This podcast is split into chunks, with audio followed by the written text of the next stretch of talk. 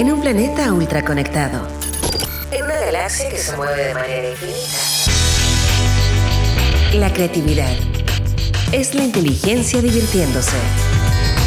Porque nada se compara con una buena idea y sabemos que hay vida más allá de los emprendimientos. Junto a Leo Meyer y Caro Rossi, ajustamos nuestro cinturón gravitacional para entrar en la atmósfera de Innova Rock. Innova Rock. Innova Rock. Inspira, visibiliza y conecta.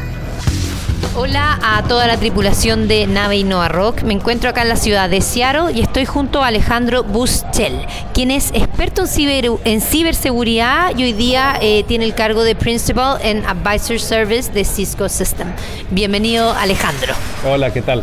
Alejandro, primero que nada, ¿qué haces acá en Seattle? ¿Hace cuánto tiempo estás acá o hace cuánto tiempo estás en los Estados Unidos? Yo estoy en Seattle desde el 2008. Vine aquí cuando recibí una posición en eh, Microsoft y en Estados Unidos estoy desde el 94, ya llevo 25 años aquí. Muchos de tus estudios también lo hiciste, parte de tu estudio lo hiciste acá, o tienes un MBA en Phoenix. Sí, tengo un MBA que, que hice aquí en, eh, en Maryland, en Estados Unidos, y la idea para hacer el MBA era entender un poco cómo, cómo piensa el no técnico de si tienen algún tipo de sensibilidad a los problemas tecnológicos y de seguridad. Y he encontrado también que la mayor parte de la gente no le tiene muy poca entendimiento de todo lo que pasa por atrás en ciberseguridad, de la necesidad de protegerse a sí mismo y a las empresas con, de las que son partes o a las organizaciones. Entonces em, me sirvió un poco para entender cómo comunicar los conceptos de ciberseguridad a gente que no está en el ámbito. Perfecto, entonces ese crecimiento profesional y toda tu expertise ha dado mucho acá en los Estados Unidos, sea en Maryland con el MBA, sea después, o sea acá em, pero originalmente tú de dónde eres, para los que nos están escuchando. Originalmente yo soy de Mendoza, Argentina. Em, terminé la primaria y la secundaria allí y estudié enología en el Liceo Agrícola. Y que es algo muy... Eh, hay mucha demanda para eso en Mendoza. Pero luego de eso estudié agricultura y ciencias del medio ambiente, pero yo supe desde hace mucho tiempo que no iba a trabajar en eso y de alguna forma entré a este, el área de computación y ciberseguridad y es lo que he hecho en toda mi vida. O sea, desde el mundo del vino, desde el mundo de la agricultura, en algún momento pegas el salto a estar más en el tema de eh, ciberseguridad. ¿En qué, qué años más o menos habrá sido eso? Yo empecé en, a full en ciberseguridad en el año 2000. ¿Y cómo estaba, eh, cómo era el estado del arte de la ciberseguridad ahí? ¿Qué pasaba? ¿Se conocía? ¿La gente conocía el concepto o nada? Eh, yo empecé en una compañía de telecomunicaciones donde había, estábamos armando un grupo de ciberseguridad y el concepto estaba, pero estaba en pañales. Había muy pocas eh, formalidad a la necesidad de incluir ciberseguridad en las decisiones de negocios, en las decisiones de desarrollo, en la idea de, eh, como se dice en inglés, hacer un shift left, moverse hacia la izquierda en el sentido de tomar en cuenta de que siempre va a haber, no importa qué proyecto hagas, un, un ámbito, un aspecto de ciberseguridad.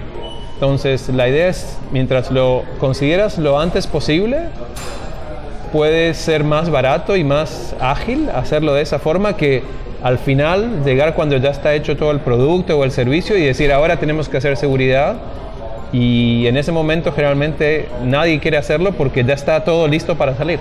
O sea, estaba el concepto, sabía que era necesario, pero no, no le veía la importancia que me imagino que hoy día sí, sí tiene.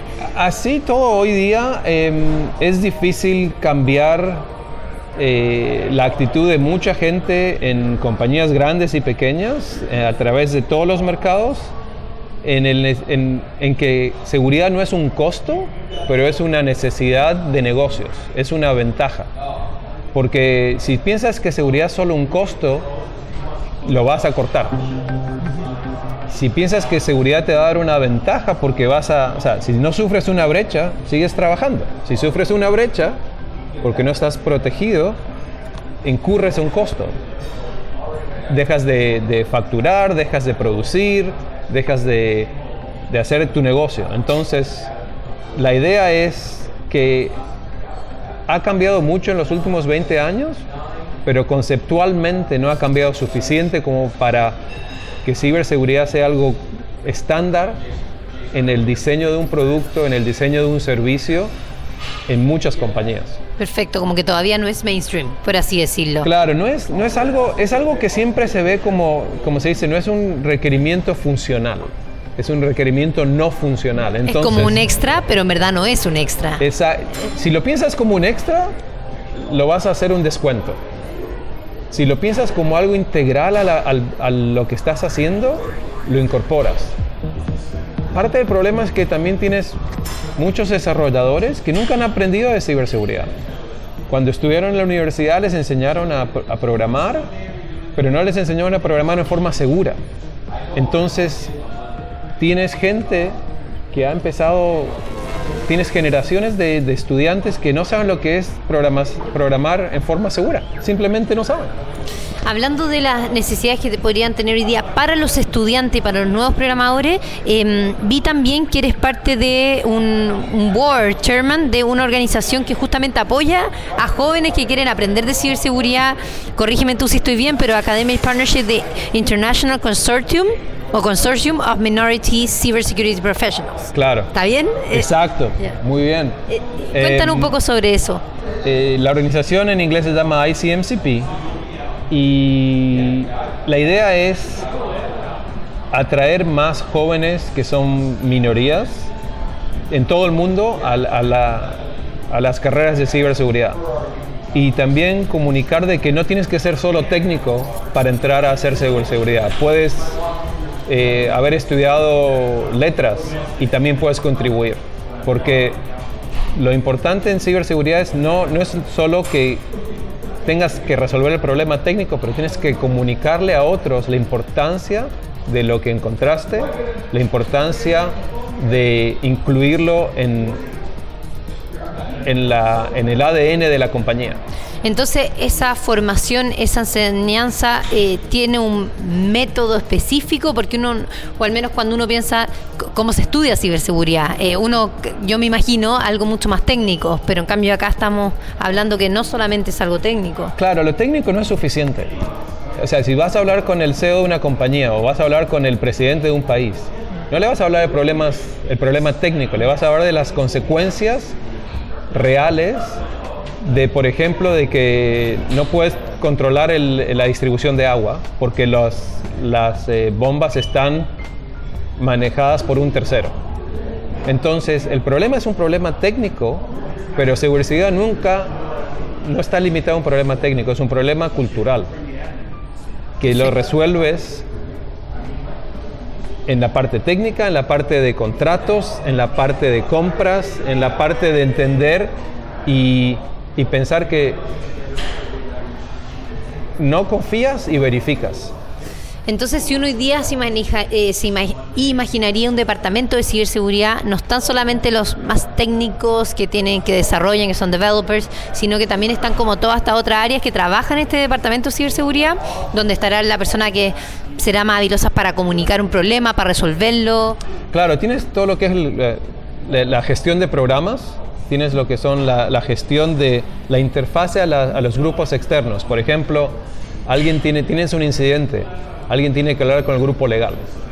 Entonces, el grupo legal tienes que claramente decirle qué es lo que ha pasado, eh, cambiando un poco la dimensión de la parte técnica. Entonces tienes toda una parte de comunicación que no es técnica, pero que te sirve saber técnicamente lo que está pasando para darle el entorno correcto. Es más como un facilitador o alguien que entiende los dos mundos y lo puede transmitir. En realidad son más de dos mundos, porque tienes la parte económica, tienes la parte legal, tienes la parte eh, de convencer a otros de que hagan cosas, hay estándares a lo mejor que tienes que, a los que puedes contribuir o consumir. Entonces, Ciberseguridad no es solo la parte técnica, nunca lo ha sido y nunca lo va a ser. Perfecto.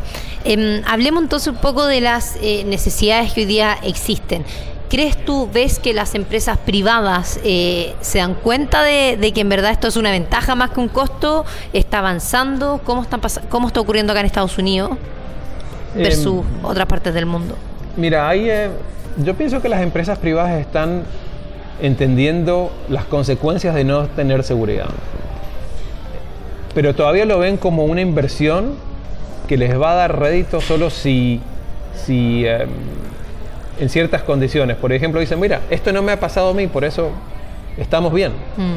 Pero en la realidad no, no, no sabes si te ha pasado o no te ha pasado. Simplemente no ha llegado al nivel en que ha sido un, eh, un problema para el negocio.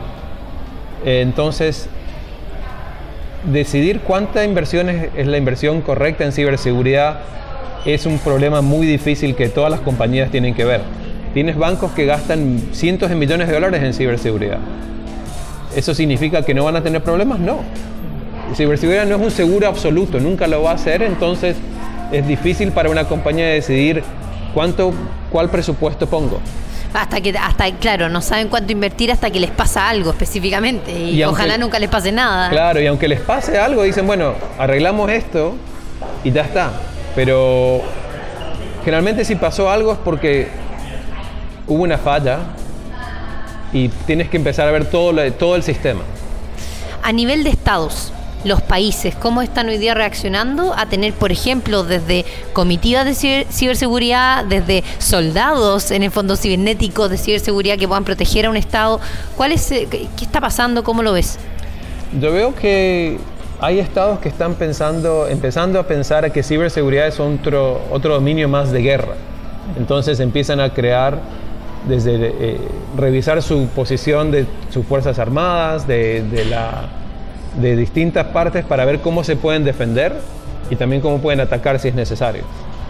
A nivel organizaciones de Estado que dan servicios al público, yo pienso que tienen el mismo problema que las organizaciones privadas, no saben cuánto presupuesto es necesario. No saben, no saben lo que no saben. Es decir, tienen activos que no están registrados, tienen, no sabe cómo se maneja el negocio a nivel tecnológico de esa organización. Entonces, si algo falla, es posible que tome tiempo hasta que se den cuenta.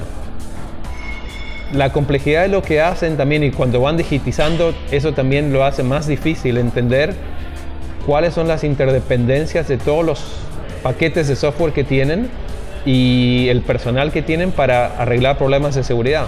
Entonces yo pienso que la gran mayoría de, las, de los países, aunque tengan políticas de ciberseguridad a nivel país, que trabajan con la OEA y, hacen cosas muy importantes, cuando llega el punto de implementación, es cuando dicen, bueno, ¿quién va a poner plata para hacer esto? ¿Cuánta plata necesitamos?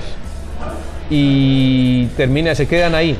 Muchos de ellos, me parece a mí, terminan haciendo muy poco para efectivamente proteger a los ciudadanos, que es lo que es el rol del gobierno. Claro, y lo que un, Estado debiese de hacer. Claro. Entonces tienes, por ejemplo, eh, se están desplegando más y más sensores para medir eh, lluvia, para medir eh, contaminación. contaminación ambiental, partículas, y hay un cierto nivel de confianza en que lo que el sensor te está diciendo es verdad. Ah, perfecto. ¿Y qué pasa si el sensor miente?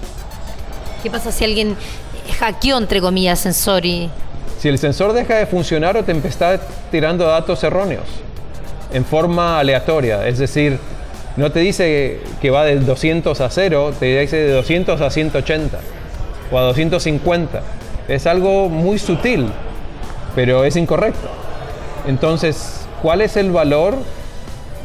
Eh, ¿Cuál es el valor de protegerte a nivel de, los procesos de, ciudadano? Por ejemplo, yo sé que en Panamá ellos están digitizando y identificaron como 400 procesos que quieren digitizar, que me parece excelente que ya tengan un, un catálogo. Pero ahora, ¿qué pasa cuando hay alguna máquina o algún servidor o algún proceso que se cae y afecta a 30 procesos. ¿Cuál es el costo para el ciudadano? Lo que pasó en Baltimore, que les eh, hackearon un servidor, una, una, cantidad de servidores y la gente no pudo hacer la compra y venta de, de casas. No pudieron registrar la venta porque el sistema se había caído. ¿Cuál, quién, quién recibe, quién absorbe ese costo? Eso, entonces tú crees que el Estado debiese o podría hacerse responsable un poco de, de intentar que eso no pase o porque va a empezar a pasar, podría El- eventualmente empezar a pasar cada vez más. Está, estamos o no. Mira, Pues- ah, en, en la en agosto hubieron ataques coordinados a 23 ciudades en el estado de Texas. Algunas tuvieron problemas graves que estaban totalmente fuera de... dejaron de funcionar las funciones de gobierno. Otras pudieron seguir funcionando porque estaban mejor preparadas. La pregunta es, ¿cuál es la responsabilidad, cuál es el nivel de servicio que el gobierno le debe dar al, ciudadano y a las compañías que, que, sirven. El nivel de servicio es que vam- podemos hacer, por ejemplo, tu carnet de conducir en, en dos horas, en dos días o en dos semanas. No hay un contrato. Entonces el, el usuario, el, el ciudadano, no tiene ni una expectativa específica de cuál es el nivel de servicio que el gobierno le debe dar. En ese, en ese sentido de la expectativa un poco del ciudadano, ¿crees que hoy día la población común eh, tiene esta awareness, sabe, se da cuenta de qué significa estar protegido técnicamente o, tener una agencia de ciberseguridad que proteja tus datos o, o no se sabe? Yo pienso que la gran parte del ciudadano no sabe quién tiene sus datos. O sea, no sabe, por ejemplo, cuáles son todas las eh, partidas de gobierno que tienen mi fecha de nacimiento, mi, mi RUC, mi- mis datos. ¿Quién, ¿Quién tiene acceso? Tú le puedes decir a Facebook que te diga qué es lo que ellos tienen, pero no le puedes decir al gobierno en, la gran mayoría de los países que tú tienes de mí. Y quiero que me borres lo que no necesito, lo que no quiero que tengas, que no es necesario para que me des servicios. Y que el gobierno, ¿por qué lo va a borrar? O el Estado, ¿por qué lo va a borrar? Si al final igual también ya está ahí. La, o sea, como que nada se borra, algo que siempre sale en las conversaciones que una vez que alguien subió algo a, a Internet en el fondo, eh, ya fue, ya está. Alguien lo va a tener. Lo podemos tratar de borrar, pero Mira lo que ha pasado en, en Europa, por ejemplo. la- las, pasaron un nuevo marco de privacidad que requiere a los buscadores como Bing, como Google, que ellos borren la, eh, de los resultados que ellos dan, sí. datos de ciertas personas que pidieron que los borren. Pero el dato original sigue en su lugar. Exacto, en O sea, estamos hablando del físicamente. metadato, no del dato. Claro, claro. A, a eso, a eso vamos. Entonces quizás también no existe el awareness de las personas de que al final, una vez que uno sube algo a la web, en alguna parte igual va a quedar. Eh, ¿es Puede así ser que sea ¿Es más correcto? o menos fácil encontrarlo, pero sigue ahí. Y cuando el punto es que cuando tú le diste tus datos a alguien no es más tuyo. Aunque te digan sí, te lo, lo borramos, no puedes verificar que se haya hecho lo que se eh, prometió. Puede ser que un tercero lo haya comprado o lo haya adquirido en forma fraudulenta. Cuando lo entregaste no es tuyo. O sea, no tienes más poder de control. Eso. Y al nivel de, de- control de esa data, específicamente en América Latina, eh, hay una. De repente salen conversaciones también de, de que hoy día. Por ejemplo, en el mundo de startups, muchas de las empresas que son empresas de pago, empresas de delivery eh, grandes, eh, reciben inversiones de fondos extranjeros, generalmente asiáticos, que están siendo muy fuertes en la región. ¿Crees que todos esos datos van a los dueños de esos fondos? Y una de las preguntas, al menos mi pregunta personal que siempre tengo es como, eh, ¿dónde se están yendo esos datos? Eh, ¿Para qué quieren los datos? ¿Para qué eso? Es el para O sea, qué. El punto es que cuando empiezas, datos de individuos tienen cierto valor, datos de poblaciones tienen otro valor. Entonces, tú tienes que pensar de, de que lo que la- la- muchas compañías están comprando es acceso a datos de poblaciones. Por ejemplo, ¿qué es lo que compra Santiago a las 10 de la noche? basado en, los en las señales que conseguimos de todas las compañías de delivery. ¿Por qué es eso importante? Porque si yo quiero influenciar qué es lo que compran, quiero saber lo que están comprando ahora y de dónde y cómo para a lo mejor hacer una campaña y vender otra cosa. Perfecto. Entonces, por ejemplo, aquí cuando vas al supermercado, muchas veces compras helado de compañía A y te dan un cupón de la compañía B. ¿Por qué? Porque quieren que tú compres la compañía B. ya compraste la compañía, ya perdieron la venta esa, pero la venta futura te quieren influenciar dándote un cupón. Ahora, esto es una transacción que ocurre en, un par de segundos. Lo que tú compras, alguien analizó lo que estás comprando en tiempo real y decide imprimirte un cupón para una oferta de otro. Es como que alguien compró, es como eh, compraste una, un, eh, una propaganda, pero al, al revés. Dices, si alguien compra lo de mi competidor, le muestras mi propaganda. Perfecto.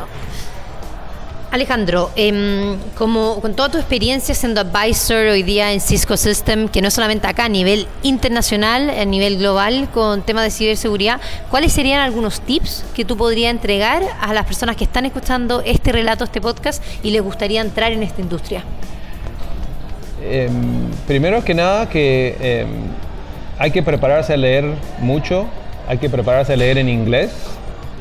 Eh, no tengan miedo en pedir ayuda hay siempre gente dispuesta a ayudar con cualquier pregunta, técnica o no técnica. Eh, no tengan miedo de abordar eh, la industria desde un lado no técnico, porque hay roles para gente no técnica también. No solo los técnicos que hacen desarrollo o que hackean tienen espacio en la, industria. Em, y piensen cómo ayudar al usuario del día a día o al, eh, funcionario en una compañía, qué es lo que ellos necesitan aprender o concientizarse o ser más sensitivos para llevarles el mensaje de que seguridad no es algo que lo pones al final, es algo que incluyes en el diseño de tu producto o de tu servicio. Muchas gracias Alejandro Bustel, eh, Principal Advisor Service de Cisco System desde Seattle, Estados Unidos. Gracias, Carlos. Gracias. La creatividad es la inteligencia divirtiéndose. En un planeta ultra conectado, en una galaxia que se mueve de manera infinita, nada se compara con una buena idea. Porque sabemos que hay vida más allá de los emprendimientos. Esto fue Innova Rock. Junto a Leo Meyer y Caro Rossi. El programa que inspira, visibiliza y conecta.